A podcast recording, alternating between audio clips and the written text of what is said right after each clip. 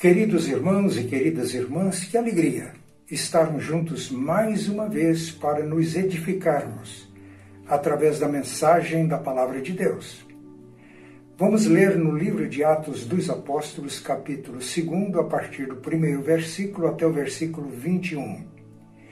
Eu vou fazer a leitura na Bíblia revista e atualizada. Ao cumprir-se o dia de Pentecostes, estavam todos reunidos no mesmo lugar. De repente veio do céu um som como de um vento impetuoso e encheu toda a casa onde estavam assentados. E apareceram distribuídas entre eles línguas como de fogo e pousou uma sobre cada um deles. Todos ficaram cheios do Espírito Santo e passaram a falar em outras línguas segundo o Espírito lhes concedia que falassem. Ora, estavam habitando em Jerusalém judeus, homens piedosos, vindos de todas as nações debaixo do céu. Quando, pois, se fez ouvir aquela voz, afluiu a multidão, que se possuiu de perplexidade, porquanto cada um os ouvia falar na sua própria língua. Estavam, pois, atônitos e se admiravam, dizendo: Vede, não são porventura galileus todos esses que aí estão falando? E como os ouvimos falar, cada um em nossa própria língua materna? Somos partos, medos, elamitas e os naturais da Macedônia, Judéia, Capadócia, Ponto e Ásia, da Frígia, da Panfilha, do Egito, e das regiões da Líbia, nas imediações de Cirene, e romanos que aqui residem, tanto judeus como prosélitos, cretenses e arábios, como os ouvimos falar em nossas próprias línguas as grandezas de Deus? Todos, pois, atônitos e perplexos, interpelavam uns aos outros: Que quer isto dizer? Outros, porém, zombando, diziam: estão embriagados. Então se levantou Pedro com os onze e, erguendo a voz, advertiu-os nestes termos: Varão judeus e todos os habitantes de Jerusalém, tomai conhecimento disto e atentai nas minhas palavras. Estes homens não estão embriagados, como vim dispensando, sendo esta a terceira hora do dia. Mas o que ocorre é o que foi dito por intermédio do profeta Joel. E acontecerá nos últimos dias, diz o Senhor, que derramarei do meu espírito sobre toda a carne, vossos filhos e vossas filhas profetizar, profetizarão, vossos jovens terão visões e sonharão vossos velhos. Até sobre os meus servos e sobre as minhas servas derramarei do meu espírito naqueles dias e profetizarão mostrarei prodígios em cima no céu e sinais embaixo na terra, sangue, fogo e vapor de fumaça. O sol se converterá em trevas e a lua em sangue, antes que venha o grande e glorioso dia do Senhor. E acontecerá que todo aquele que invocar o nome do Senhor será salvo. Que as palavras dos meus lábios e o meditar do meu coração sejam agradáveis na tua presença, Senhor meu e Redentor meu. Amém. Nós temos um tema para o mês de junho e o tema é este: Igreja Comunidade do Reino de Deus. E nós teremos para cada domingo um tema próprio, específico. Por exemplo, Hoje, comunidade do Espírito Santo. no segundo domingo, comunidade cristocêntrica. Depois, comunidade comprometida. E a última mensagem, comunidade do reino em comunidades de base.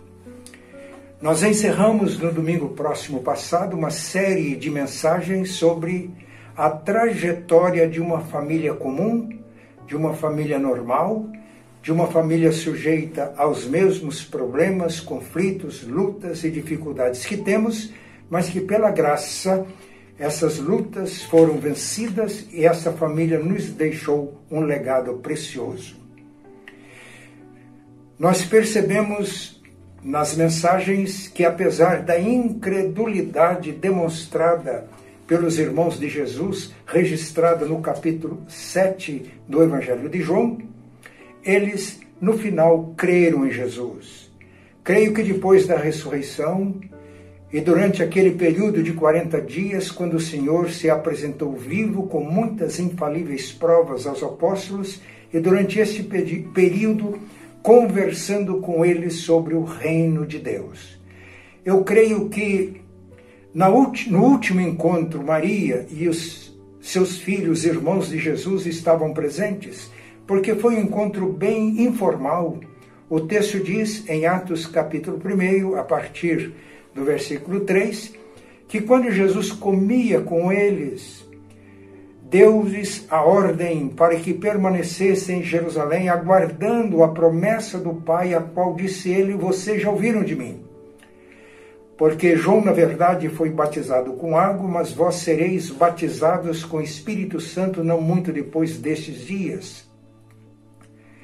Depois da ascensão de Jesus, eles foram para Jerusalém, subiram ao cenáculo onde estavam os apóstolos, outros discípulos, segundo as narrativas do Evangelho de Lucas, por exemplo, com Maria, mãe de Jesus, e os irmãos de Jesus, e perseveravam unânimes em oração. E creio que eles perseveraram até o dia de Pentecostes, obedecendo a ordem para que não se ausentassem de Jerusalém. Na leitura do capítulo 1 de Atos, nós percebemos que a comunidade inicial, aquelas pessoas que permaneceram firmes, comprometidas com Jesus, depois da sua morte e ressurreição, eram cerca de 120 pessoas. A leitura de Atos 1 e Atos 2 nos leva a concluir que esta congregação base é, que começou com 12, depois 70, 120, permaneceram e estavam presentes no cenáculo, naquela casa, quando o Espírito Santo foi derramado. Porque Atos 2 começa dizendo que ao cumprir-se o dia de Pentecostes, estavam todos reunidos no mesmo lugar. E não era um templo, era uma casa, porque aquele som, como de um vento impetuoso, encheu toda a casa onde eles estavam assentados. Eles aguardaram até que a promessa do Pai foi cumprida. Promessa feita em Lucas 24, 49 e repetida em Atos, capítulo 1, versículos 3 a 5. O registro nós temos no, livro, no capítulo 2, texto que nós já lemos, já fizemos a leitura. A promessa, portanto, se cumpriu. E o que é Pentecostes? Ao cumprir-se o dia de Pentecostes. Pentecostes era uma festa instituída no livro de Levítico e também no livro de Deuteronômio. Por exemplo, em Deuteronômio, capítulo 16, versículos 9 a 11, nós temos o registro, e era uma festa muito alegre. Eles celebravam as primícias das colheitas, é, juntava muita gente e reuniam-se no local de culto e lá eles levavam víveres e comiam juntos e era uma festa muito alegre, era uma festa de alegria, diferente da festa da Páscoa, quando eles lembravam do cativeiro e alegria porque lembravam da libertação do cativeiro. Mas aqui era só alegria, era celebração das primícias das colheitas e é significativo, porque a igreja nasceu no dia de Pentecostes. E nós temos aqui também o registro das primícias das colheitas na igreja. Depois que Pedro terminou a sua mensagem, a, passagem diz, no livro de Atos 2, que aqueles que ouviram a palavra e creram foram batizados e o número chegou a quase 3 mil pessoas. A partir daí, destas primícias da colheita no reino de Deus é, não parou até agora e vai continuar até a volta de Jesus. Portanto, hoje nós vamos ver algumas marcas, algumas características desta igreja como comunidade do Espírito Santo. A primeira marca, a primeira característica é unidade. O texto diz que o Espírito Santo veio sobre eles como um som, um som como de um vento impetuoso e foram vistas línguas como de fogo distribuídas entre eles e pousando uma sobre cada um deles, e todos ficaram cheios do Espírito Santo. Portanto, foi uma experiência individual, cada um, e uma experiência comunitária, todos ficaram cheios do Espírito Santo. A partir de Pentecostes, todos os que creem em Jesus recebem o dom do Espírito. Foi o que Cristo disse, o Evangelho diz, Evangelho de João 7, 37 a 39. No grande dia da festa, a festa dos tabernáculos, Jesus colocou-se na frente e disse: Se alguém tem sede, venha a mim e beba. Quem crê em mim, como diz a Escritura, do seu interior fluirão rios de água viva. Isso ele disse em relação ao Espírito Santo que haviam de receber os que nele crescem. Porque até aquele instante, o instante em que o Evangelho está registrando, Jesus não tinha sido ainda glorificado. Mas ele foi glorificado no dia de Pentecoste e aqueles que creram e permaneceram receberam o dom do Espírito Santo. A partir de Pentecoste, os que creem recebem o dom do Espírito. Em Efésios, capítulo 1, versículos 13 e 14, está escrito: Tendo nele crido em Jesus, recebestes a promessa do, do Espírito Santo, ou o Espírito Santo da promessa, o qual é selo, é garantia da nossa propriedade, somos propriedades de Deus até o dia do resgate, até a volta do Senhor. Portanto, a partir de Pentecostes, os que creem em Jesus recebem o dom do Espírito. Paulo escrevendo aos Coríntios, primeira carta, capítulo 12, versículo 13, ele diz: Porque em um Espírito todos nós fomos batizados em um corpo, quer judeus, quer gregos, quer escravos, quer livres, e a todos nós foi dado beber de um Espírito. Portanto, a partir Deste momento, quando cremos e somos inseridos no corpo de Cristo, passamos a viver esta unidade que não é criação humana, é criação divina, não é sonho, é uma realidade. E nós somos gratos a Deus. Devemos preservar a unidade do Espírito no vínculo da paz, como nos ensina Paulo na carta aos Efésios, capítulo 4, versículo 6. Preservar. Nós não criamos a unidade. A unidade é obra do Espírito Santo. Mas esta unidade é essencial não apenas para a nossa vida cristã, para a nossa vida em Cristo e na comunhão com os irmãos, mas ela é também essencial para a missão. No Evangelho de João, capítulo 17, onde temos o registro da oração sacerdotal de Cristo, ele orou assim, João 17, 21. Pai, que eles sejam um em nós, como tu és em mim, eu em ti, que eles sejam perfeitos na unidade, para que o mundo creia que tu me enviaste. E na promessa que Jesus fez do derramamento do Espírito Santo, ele disse: recebereis o poder ao, ao descer sobre vós o Espírito Santo e sereis minhas testemunhas tanto em Jerusalém como em toda a Judéia, Samaria e até os confins da terra. Somos gratos a Deus porque Ele mesmo cria esta unidade. E é nessa unidade que nós nutrimos a nossa vida espiritual, como a vara que estando ligada ao tronco da videira o tronco recebe do solo os nutrientes que se transformam em seiva, que distribuída nos galhos produz o fruto, e esse fruto do Espírito que é amor, alegria, paz, longanimidade, benignidade, mansidão e domínio próprio. Essa é a vida real e contra estas coisas não há lei, vida livre de plena liberdade em Cristo. Esta então é a primeira marca da igreja como comunidade do Espírito Santo. A segunda marca é movimento. Atos 2:1 a 2 diz que ao cumprir-se o dia de Pentecostes, eles estavam reunidos no mesmo lugar e de repente veio do céu um som como de um vento impetuoso que encheu toda a casa. Veio um som como de um vento impetuoso. A definição mais simples de vento é a atmosfera no seu movimento natural. Quando perguntávamos para o nosso pai, que era um homem muito simples, o que é o vento, ele respondia simplesmente: o vento é o ar em movimento. Portanto, esta figura usada aqui no livro de Atos traz a ideia de movimento.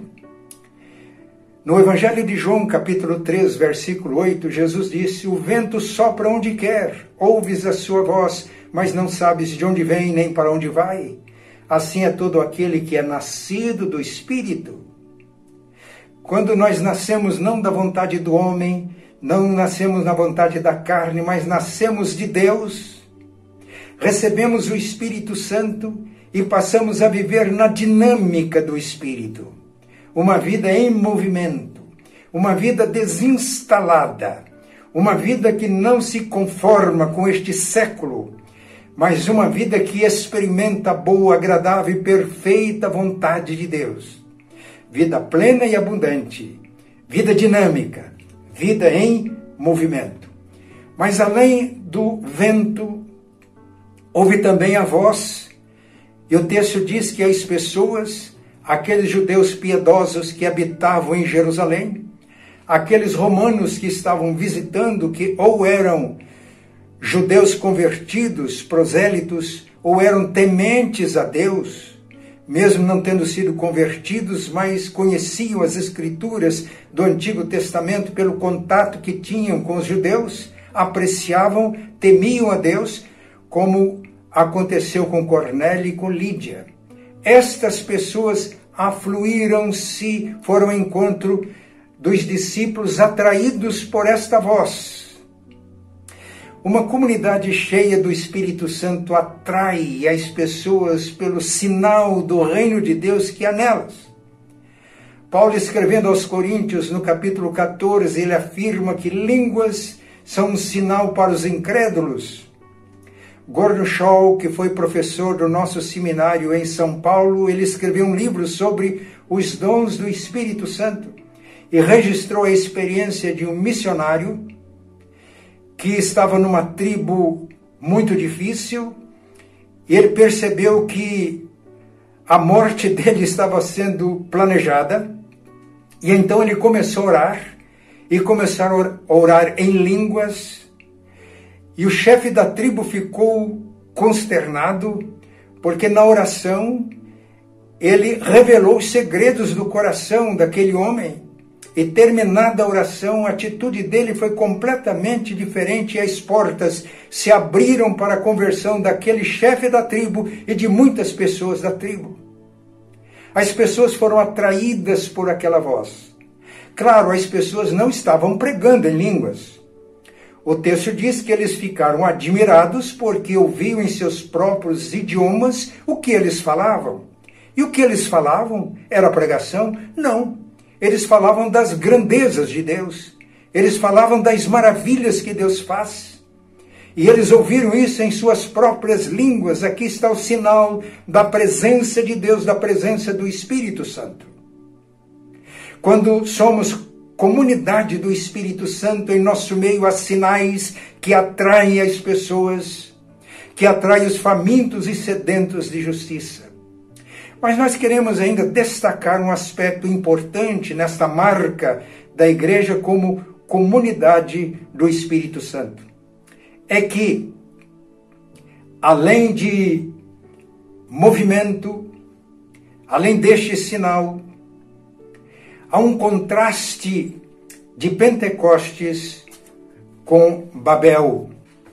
Babel representa a tentativa humana de chegar ao céu, à presença de Deus, com os recursos próprios, desprezando os inesgotáveis recursos da graça de Deus.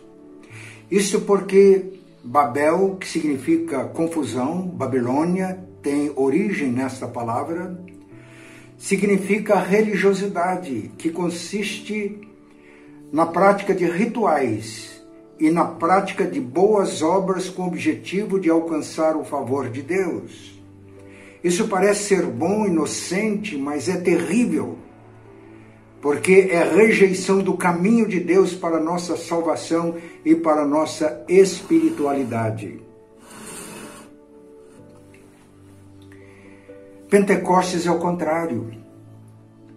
Eles estavam calmamente assentados numa casa quando o céu desceu até eles.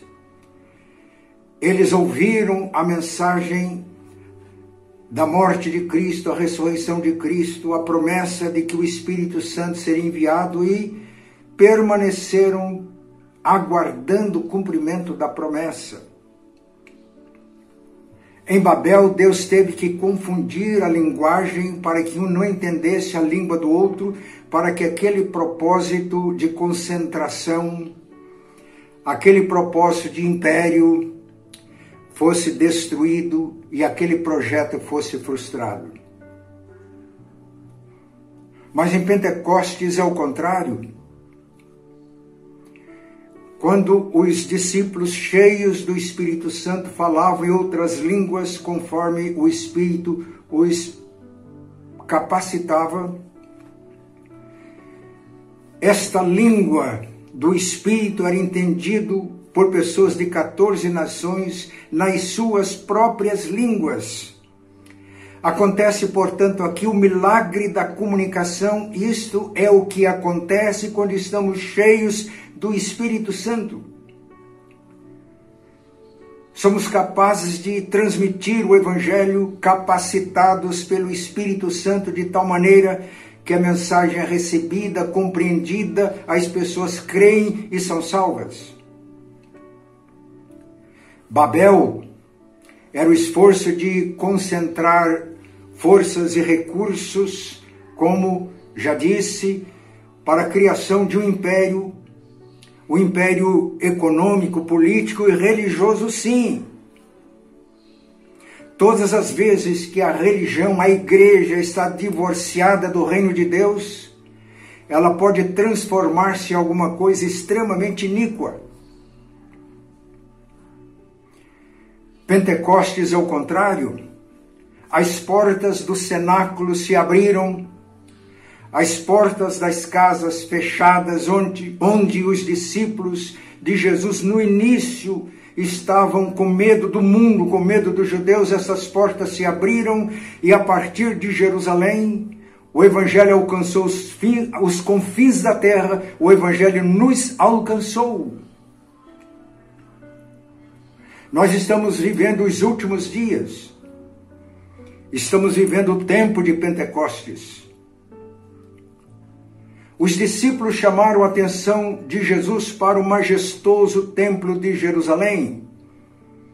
O mesmo templo construído por Salomão sob orientações do rei Davi. Quando Davi disse a Deus que queria construir uma casa fixa para ele, ele disse: Porventura eu pedi a alguns dos meus profetas para que orientassem os líderes de Israel para me construir uma casa, porque eu ando de tenda em tenda com o meu povo. De fato, o tabernáculo construído no deserto era uma casa móvel. Deus andava com o seu povo. Mas Deus atendeu ao pedido de Davi. Se o tabernáculo foi construído por uma instrução e por uma decisão, por uma ordem expressa do próprio Deus, o templo foi construído como permissão à vontade e ao desejo de Davi. Deus é soberano e ele age em todas as circunstâncias e em todas as situações. Quando Salomão consagrou o templo, no segundo livro das Crônicas, capítulo 6, 18, ele fez uma oração interessante. Ele diz: Mas o Senhor habita entre os homens, porque os céus e até o céu dos céus não te podem conter, quanto menos esta casa que eu edifiquei. Este templo acabou tornando-se um fim em si mesmo. Centro de culto e de adoração onde as pessoas louvavam e adoravam com os seus lábios, tendo o coração longe de Deus. E por causa desses desvios, por causa da idolatria, Deus permitiu que os babilônios no século VI antes de Cristo destruíssem Jerusalém e o templo. Esse templo foi reconstruído no século V antes de Cristo, persistiu até os dias de Jesus. Nos dias de Jesus era uma instituição pesada, paquidérmica, opressiva, associada ao poder político. Herodes, para agradar os judeus, gastou 42 anos para reconstruir o templo e embelezá-lo com pedras preciosas. Foi para este templo que os discípulos chamaram a atenção de Jesus em Marcos capítulo 13. Veja, mestre, que edifício, que pedras, que construções, que monumento. Jesus respondeu: Vocês veem tudo isso? Eu afirmo que aqui não ficará pedra sobre pedra que não seja derribada.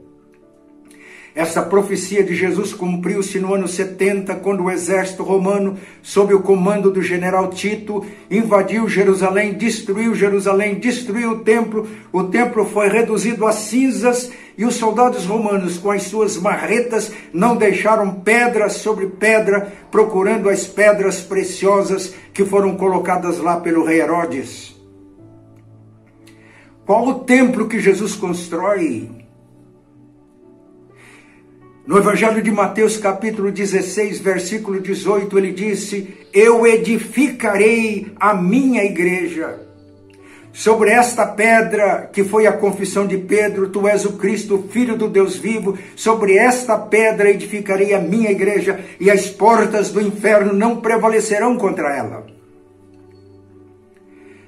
Pedro, na sua primeira carta, capítulo 2, versículos 4 e 5, ele afirma: chegando-vos para ele, Cristo, a pedra rejeitada pelos homens, mas para com Deus eleita e preciosa, também vós mesmos, como pedras vivas, sois edificados, casa espiritual, para ser de sacerdócio santo, a fim de oferecer de sacrifícios espirituais agradáveis a Deus por intermédio de Jesus Cristo.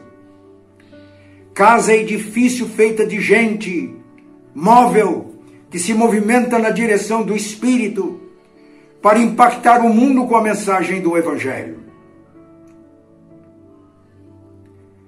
Meus irmãos, que Deus nos ajude para que sejamos participantes desta construção da casa espiritual, construindo uma casa edificada sobre a rocha eterna, Cristo, e nós mesmos, como pedras vivas, formando um santuário sacerdócio santo para oferecer sacrifícios espirituais a Deus. Jesus fez a transição da antiga aliança para a nova. Essa transição vai de uma instituição imóvel, monumental, para um movimento, de um monumento para um movimento. Como já vimos, Deus permite que os monumentos sejam destruídos para que o movimento do Espírito Santo seja liberado. Repito, Deus permite, vimos isso tanto no Antigo quanto no Novo Testamento, Deus destrói os monumentos para que o movimento do Espírito Santo seja liberado. Que Deus nos ajude e que possamos também experimentar essa transição de uma forma tranquila. Mas vamos para a terceira marca e característica da igreja como comunidade do Espírito Santo. É a comunidade dos últimos dias, a comunidade escatológica. Porque Pedro levantou-se com os onze E diante da perplexidade daqueles que se maravilharam com o milagre da comunicação, homens falando segundo o Espírito concedia que falassem, e sendo entendidos e compreendidos por pessoas de 14 nações diferentes, enquanto alguns estavam perplexos, outros zombavam, dizendo: eles estão bêbados. Repito, eles não estavam pregando, não estavam ensinando, eles estavam adorando, estavam falando das grandezas de Deus, das maravilhas que Deus faz. Esse é o ambiente de adoração. Mas agora Pedro fala não em língua concedida pelo Espírito, mas no aramaico, a língua comum a todos. Ele disse: Varões, irmãos, povo da Judéia e habitantes de Jerusalém, prestem atenção no que vou dizer. Estes homens não estão bêbados porque é a terceira hora do dia, isto é, nove horas da manhã. Não deu tempo de eles se embebedarem. Mas o que ocorre é o que foi dito pelo profeta Joel. E acontecerá nos últimos dias que derramarei do meu espírito sobre toda a carne. Portanto, o dia de Pentecoste inaugurou os últimos dias. Por isso, a igreja, como comunidade do Espírito, é uma igreja dos últimos dias, uma igreja escatológica.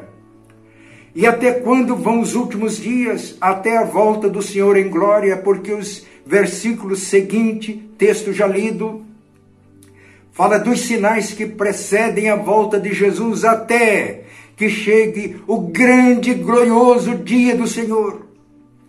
E o texto lido encerra dizendo: E todo aquele que invocar o nome do Senhor será salvo.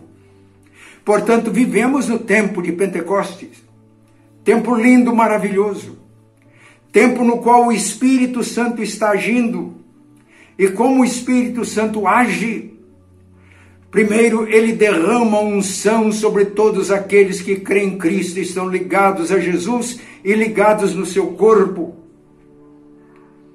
A mesma coisa ensina João na sua primeira carta, capítulo 2, versículo 20: Todos vós, referindo-se àqueles que estão em Cristo, todos vós tendes a unção do Santo.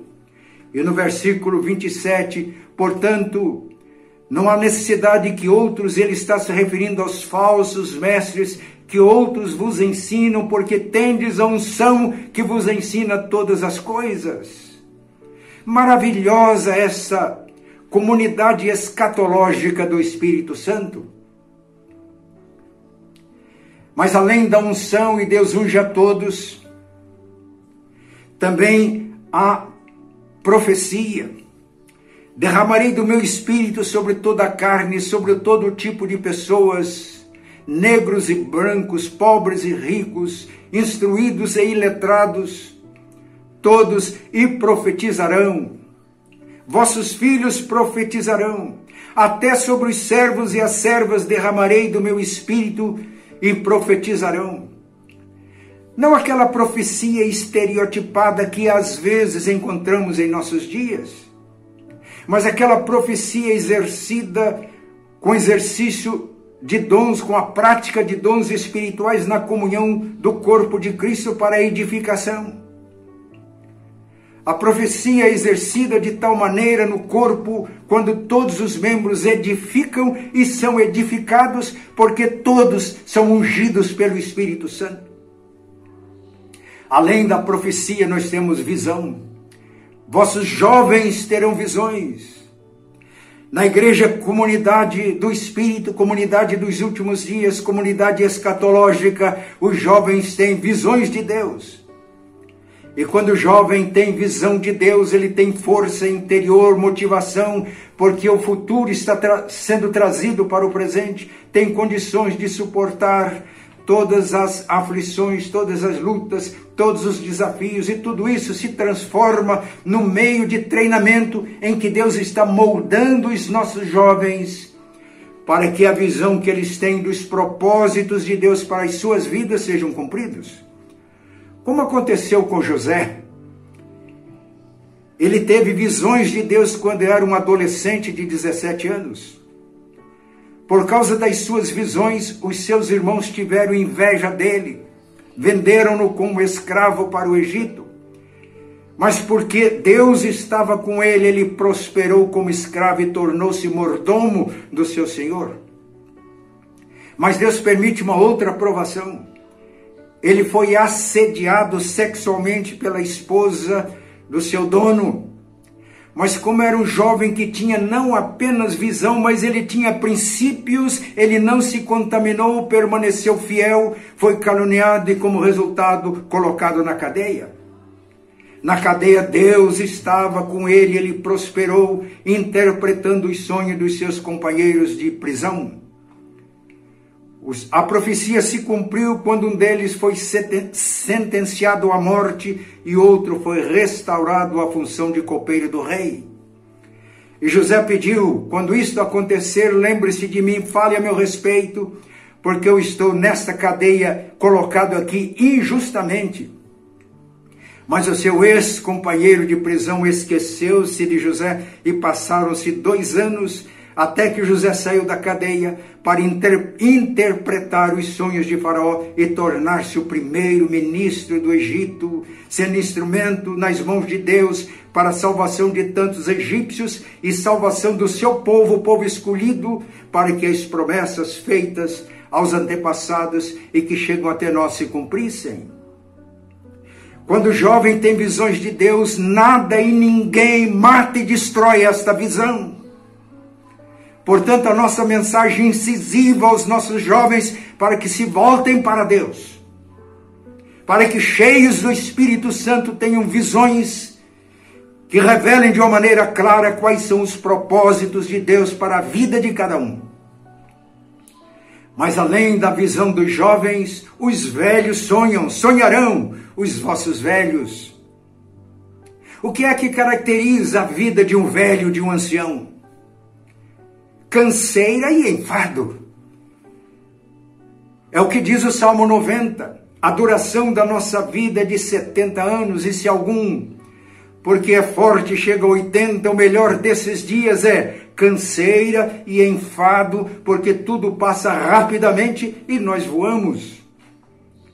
Mas quando os velhos estão inseridos na comunidade do Espírito Santo, eles ficam cheios do Espírito e sonham os sonhos de Deus. E quando o velho sonha, é como se tudo estivesse começando de novo. Na vida destes velhos que sonham sonhos de Deus, cumpre-se o que está escrito no livro do profeta Isaías. O povo de Israel estava desanimado por causa do exílio babilônico e pensando mesmo e afirmando que Deus tinha se esquecido do seu povo. Mas o profeta adverte: vocês não sabem, nunca ouviram, que o Criador dos fins da terra não se cansa nem se fatiga. Não se pode esquadrinhar o seu entendimento, ele faz forte ao cansado e multiplica as forças ao que não tem nenhum vigor. Os jovens se cansam e se fatigam, e os moços de exaustos caem, mas os que esperam no Senhor, ainda que seja um velho de 80 anos ou mais, renovam as suas forças, sobem com asas como águias, correm e não se cansam, caminham e não se fatigam. Stanley Jones, comentando o milagre de Pentecostes, ele diz que quando os jovens ficam cheios do Espírito Santo e tornam-se visionários, visões de Deus, quando os velhos estão cheios do Espírito Santo e tornam-se velhos sonhadores, destrói-se todo o conflito de gerações, as gerações se conectam e jovens visionários e velhos sonhadores tornam um corpo em Cristo e sinal vivo e evidente do reino de Deus. No mundo decreto, velho, iníquo e perverso, e são usados por Deus para atrair pessoas famintas e sedentas da verdade para que se integrem nesta comunidade do Espírito e torne-se a noiva de Cristo, lavada e purificada no sangue do Cordeiro, sem mácula, nem ruga, nem coisa semelhante, mas santa e sem defeito, preparada, adornada para o encontro com o noivo. Que maravilha, irmãos e irmãs! Vivemos o tempo de Pentecostes. O Pentecoste é uma festa móvel Ele não podia ficar restrito ao cenáculo, nem aquelas casas fechadas onde os discípulos, no início, estavam com medo dos judeus, com medo do mundo. Mas com o derramamento do Espírito Santo, esta festa é móvel, ela dura até a volta de Jesus. E as portas se abriram, eles alcançaram as ruas, adentraram os lares, impactaram o Império Romano no movimento do Espírito Santo como um legado que chega até nós. E que legado! Que tempos bonitos nós vivemos. Vamos orar? Pai Santo e bom, a Ti toda honra e glória. Agradecemos-te o privilégio de vivermos nesse tempo tão rico, tão desafiador Pedimos que tu nos abençoes de tal maneira que sejamos um em Cristo, para que o mundo creia que tu enviaste o teu filho para ser o Senhor e o Salvador do mundo, das pessoas. Pedimos que tu nos abençoes de tal forma que ao invés de andarmos na carne e realizarmos a missão que tu nos dás na força humana, nós possamos nos mover na direção do Espírito Santo e realizar o trabalho na força que vem do céu. Trabalho que não nos cansa nem nos fatiga, pelo contrário, as nossas forças são renovadas continuamente. Pedimos que tu nos abençoes de tal maneira que vivamos a realidade de uma igreja como comunidade do Espírito Santo, onde todos recebem a unção do Espírito onde todos edificam e são edificados no exercício do dom espiritual, onde os jovens têm visões e os velhos sonham, onde a própria comunidade em si torna-se num sinal do reino de Deus que impacta o mundo e atrai os famintos e sedentos de verdade, para que se tornem a noiva do cordeiro, preparada e adornada para o encontro com o noivo. Pedimos que tu nos concedas a tua bênção e a tua graça para que sejamos dignos deste tesouro tão precioso que nos foi legado e possamos desenvolvê-lo até a volta do Senhor em glória. Em nome de Jesus. Amém.